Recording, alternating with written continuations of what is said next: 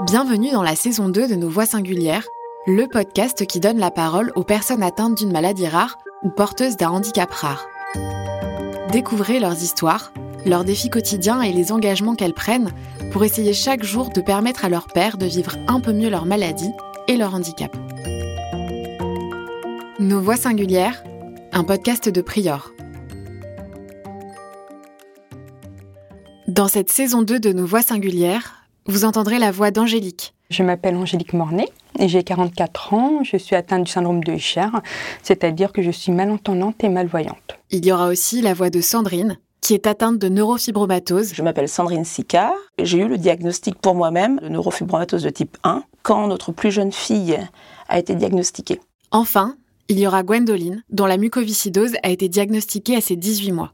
Moi, c'est Gwendoline, j'ai 31 ans et j'habite euh, Angers, dans le Maine-et-Loire. Dans ce premier épisode, elle nous parle de leur parcours, de l'annonce et de la pose du diagnostic et de ce que cela a entraîné. Pour mieux les connaître et les comprendre, je leur ai demandé de me parler de leur maladie. Donc euh, il faut déjà savoir qu'il y a trois types de syndrome de Usher. Il y a le 1, le 2 et le 3. Moi je suis atteinte du 2, c'est-à-dire que je suis malentendante depuis la naissance. C'est une surdité euh, bilatérale moyenne. Je suis appareillée depuis l'âge de mes 3 ans. Mes parents ont remarqué un petit retard de, langage. Et donc euh, voilà, de fil en aiguille, des tests auditifs ont révélé ça. Et du coup, après, en 2012, euh, j'ai commencé à avoir des problèmes dans ma vision, avec une tache dans ma vue qui était indolore, mais qui me gênait beaucoup. Et donc, du coup, euh, de fil en aiguille, euh, c'est dépisté par une rétine pigmentaire. Et la rétine pigmentaire, c'est en fait le champ de vision qui se réduit au fur et à mesure. Et donc, la combinaison entre la surdité et la malvoyance, ben, c'est le syndrome de Usher, dans mon cas qui a été prouvé génétiquement Alors déjà, en fait, il existe plusieurs formes de neurofibromatose. C'est l'une des forces de l'association, en fait, c'est de se battre contre toutes les neurofibromatoses. Donc les neurofibromatoses ont comme point commun, en fait, une origine neurologique. Ce sont des maladies génétiques qui se caractérisent par l'apparition de tumeurs le long des gaines nerveuses. Donc des tumeurs qui peuvent apparaître sur la peau ou toucher les organes internes. Alors en fait, la neurofibromatose de type 1 se caractérise vraiment par l'apparition de tumeurs sur la peau, le long des gaines nerveuses toujours. Il y a aussi euh, la neurofibromatose de type 2 qui se caractérise plus par euh, des tumeurs au niveau des, des nerfs acoustiques. Et il existe aussi la schwannomatose qui se caractérise par des douleurs également. Et il existe d'autres formes de neurofibromatose, mais moins répandues, donc ça veut dire que quand on est atteint de neurofibromatose, on peut ne pas forcément déclarer tout de suite euh, de symptômes. Non, les symptômes des fois sont très légers et peuvent euh, ne pas être euh, repérés en fait.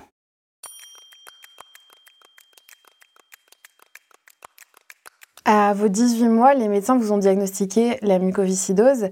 Est-ce que vous pouvez expliquer rapidement euh, ce que c'est que cette maladie? C'est une maladie génétique qui touche les voies respiratoires et le système digestif et qui obstrue, on va dire, les bronches euh, et à grandir euh, en fonction de l'état de départ. elle peut mener à des complications et donc à une greffe. Quelle est la réaction de vos parents à ce moment-là? Bah, Je vais dire l'expression un peu une claque dans la figure, parce qu'en plus mes parents étaient très jeunes à ce moment-là. Mon papa est parti quand j'avais euh, 3 ans. Euh, donc il n'a pas vécu, on va dire que ma maman a, plus ou moins fait toute seule, euh, sachant que j'ai une première sœur avec un an d'écart. Elle a toujours su faire toute seule et ma maman elle avait déjà un caractère assez combatif. Donc euh, de toute manière, elle s'est beaucoup rapprochée du médecin traitant que j'avais. qui a d'ailleurs découvert que j'avais la mucoviscidose, et de l'hôpital aussi elle était très accompagnée de ce côté-là. Comment on grandit avec cette maladie? On grandit tout simplement. En fait, je me rends compte surtout aujourd'hui, à l'âge que j'ai, que ça a été, parce que je pense que même quand on est au collège ou même en, euh, tout petit à l'école, on s'en rend pas forcément compte. Surtout qu'on fait pas, on n'est pas autonome, donc on fait pas encore soi-même. C'est beaucoup, euh, bah, pour le coup, ma maman qui faisait. Euh, après, j'ai commencé à m'en apercevoir quand je commençais vraiment à louper les cours.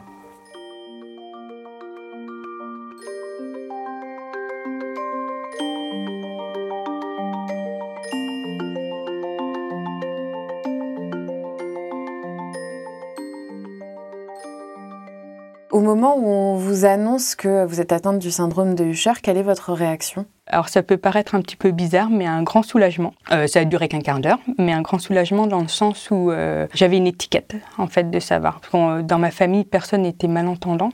Donc bon, après j'ai suivi une scolarité normale, mais c'est vrai de pas savoir quelle était l'origine de cette surdité en fait. Et du coup, ben, j'ai trouvé ça bien d'avoir cette réponse. Et après, ben, le choc, une façon de dire, de, ben, de dire ben, qu'est-ce que je fais avec ça, quoi. Un peu euh, tout qui s'écroule euh, peut-être euh, autour S'écrouler, non. Je, ça peut paraître hyper étrange, mais non, pas s'écrouler, mais comment vraiment me demander. Je crois que j'ai pas eu le temps de m'écrouler en fait.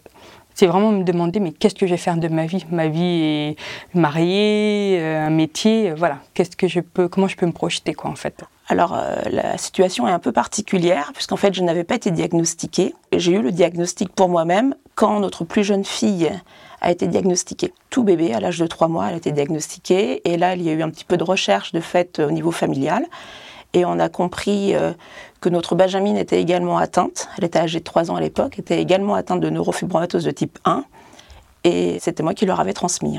Euh, au moment où le corps médical vous l'annonce, quelle est votre réaction? Alors vous, en plus, c'est un peu particulier parce qu'on vous annonce aussi que votre fille est atteinte de cette maladie-là, mais comment ça se passe? Alors nous, c'était un peu le, un peu le choc, puisqu'en fait, on est passé de tout le monde va bien à finalement trois personnes atteintes d'une maladie rare en quelques mois. Ça a été un petit peu, euh, on a eu un peu l'impression d'être aspiré sans, sans, comprendre par quoi, par qui, euh, un peu perdu en fait, pendant quelques mois. Et euh, on a eu la chance, en fait, euh, de découvrir l'association par hasard, euh, une affiche dans une pharmacie. Et là, on s'est dit, mais finalement, on n'est pas tout seul. On se sentait vraiment seul et pas comprendre qu'est-ce qu'on doit faire, quel va être l'avenir de nos enfants. On nous avait dit maladie évolutive, mais évolutive comment le, le, corps médical n'arrivait pas forcément à répondre à nos questions. Et quand on a découvert l'association, on les a contactés assez rapidement. Et euh, c'est vraiment auprès de l'association qu'on a, qu'on a eu du réconfort et des réponses à nos questions. Alors dans ma situation, ça s'est très mal fait. Euh, donc euh, j'étais dans un hôpital, donc c'était sur Nantes. Le professeur m'a dit on a tous vos résultats, vous êtes, vous avez le syndrome de Usher. Alors, ne connaissant pas ce que c'était, j'ai demandé est-ce que vous pouvez m'expliquer un petit peu plus? Elle m'a dit ben, dans 10 ans, vous serez aveugle. Le diagnostic a été comme ça, mot pour mot. Sachant que c'est un hôpital universitaire, donc il y avait des internes qui rentraient et qui sortaient pendant l'annonce du diagnostic, donc j'ai pas trouvé ça très fair play. Mais bon, après c'est un hôpital universitaire, donc euh, voilà. Mais bon, les internes n'étaient pas là pour entendre la conversation, mais plus demander des renseignements pour euh, autre chose. Et euh, du coup, ben, j'étais accompagnée de mon papa, puisque mon mari travaillait, il n'a pas pu prendre sa journée. Mon papa s'est écroulé, et moi j'étais plus ben, comment dire, ben, me sentir seule en fait. Parce que j'ai dit, ben, qu'est-ce que je fais de ma vie quoi? Et elle m'a dit, c'est pas, c'est pas moi, je peux pas rien, je peux, je peux pas vous dire la suite, c'est à vous de trouver quoi. Donc je me suis pas sentie accompagnée. Et euh, qu'est-ce que ça a changé pour vous dans votre vie Beaucoup de choses. Beaucoup de choses. Euh, ben, déjà, quand je suis rentrée, j'ai demandé euh, au niveau personnel, notre donc l'annonce a été au mois de juillet. On se mariait au mois de septembre donc en plein préparatif de mariage et tout ça. Donc la première chose que j'ai fait, c'est demander à mon mari s'il voulait se séparer. Enfin, d'annuler le mariage et de séparer, parce que, euh, étant du milieu médical avant, puisque j'étais infirmière, j'ai vu beaucoup de séparations dans les couples suite à une maladie. Euh. donc j'ai préféré anticiper. Mon mari m'a hurlé dessus gentiment en me disant Je t'aime et je ferai euh, tout ce que tu voudras et il n'y a aucune raison. On sait ce que tu as, on va anticiper. Donc, non, non, on fait le mariage et on, on verra. Et après, au niveau professionnel, euh, mais comme j'étais infirmière libérale, euh, j'allais plus pouvoir faire la conduite, donc euh, du coup, il fallait une reconversion.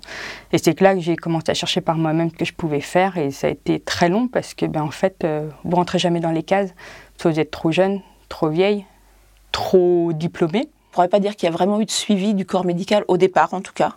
On nous a vraiment annoncé neurofibromatose de type 1, sans vraiment nous dire euh, ce qu'il en était. On nous a juste dit qu'il va falloir un suivi médical, sans trop détailler. Donc euh, non, non, au, début on ne savait pas trop. On ne savait pas du tout ce qui nous attendait.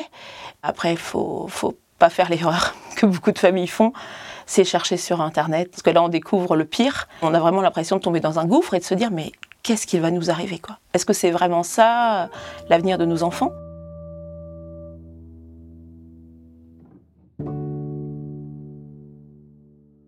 Au bout d'un moment, les médecins envisagent une greffe des poumons. Qu'est-ce qui se passe à ce moment-là?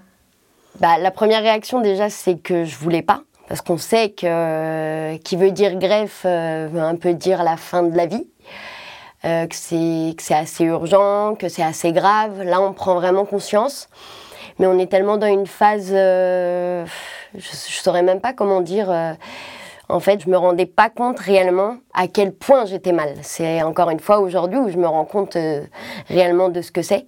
C'est tout un suivi psychologiquement après pour pouvoir accepter la greffe.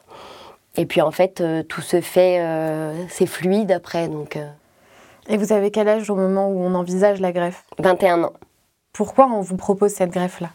Euh, on propose la greffe. Euh, alors moi, dans mon cas, j'ai eu une enfance assez facile. J'ai commencé à être hospitalisée euh, quand j'étais au collège. C'était assez répétitif, donc c'est pour ça que je dis que je m'en apercevais même pas. C'était comme une habitude, c'était ancré dans, mon, dans ma vie en fait. Donc c'était tous les trois mois. Et en fait, dans la mucoviscidose, à partir du moment où on attrape un certain virus, donc le staphylocoque, une fois qu'il est là, même par, euh, par cure d'antibiotiques, on ne peut pas euh, l'irradier, il, il disparaît pas, on va dire qu'on l'endort. Et donc euh, le rythme après, ça c'est à chacun. Moi je sais que tous les trois mois, il se réveillait et donc il créait bah, forcément beaucoup de fatigue, il créait bah, les bronches très très prises, donc ce qui fait que ça diminue beaucoup la capacité respiratoire. Euh, et donc à ce moment-là, on savait très bien que euh, bah, la cure, elle allait approcher. Et en fait, forcément, on devient euh, également habitué au traitement. Et donc le corps s'habitue aussi. Donc qui veut dire que le corps réagit moins aux antibiotiques, sachant qu'il n'y a pas non plus 36 000 traitements efficace pour ce virus-là. Et en fait, c'est ce qui fait que bah, petit à petit, plus on grandit, plus il s'installe et moins les médicaments font de l'effet. Et c'est ce qui mène finalement à la fin à la greffe. En fait, une fois qu'il est là, euh, c'est difficile, on va dire. Enfin, aujourd'hui, il y, y, a de nouveaux traitements, donc c'est super. Mais moi, à l'époque où j'ai été greffée, c'était difficile de le tenir dans le temps. Qu'est-ce que vous gardez de cette période-là? Euh, je garde que finalement je suis quelqu'un de très forte pour l'avoir fait. Euh, parce que j'ai été très très très longtemps considérée comme le petit bébé, comme euh, toujours euh, faire attention à tout. Et du coup, on va dire que dans l'évolution d'après, ça rabaisse pas mal. En attendant la grève, j'ai été dans des centres spécialisés, je n'étais pas chez moi. Et c'est pareil, enfin, il se crée quand même une autre famille. On est très coucouné, très aidé. On n'est plus du tout, enfin, on n'est plus autonome, donc on nous aide à tout. Et le retour à la maison, il est difficile. Donc aujourd'hui, j'ai vraiment appris euh, sur le fait que, euh, je me dis euh, que je l'ai fait, en fait. Ce qui ressort des parcours d'Angélique, Sandrine et Gwendoline, c'est que d'un jour à l'autre, la vie peut basculer. Et lorsqu'elle bascule, la peur d'être seule se fait de plus en plus présente. Il devient alors indispensable de bien s'entourer. Merci à Sandrine, Gwendoline et Angélique pour leurs témoignages et leur voix singulière. Ce podcast vous est proposé par Prior Pays de la Loire, la plateforme régionale d'information et d'orientation des maladies rares. Pour plus d'informations, rendez-vous sur www.prior-maladiesrares.fr, maladies rares au pluriel. À très vite pour un nouvel épisode.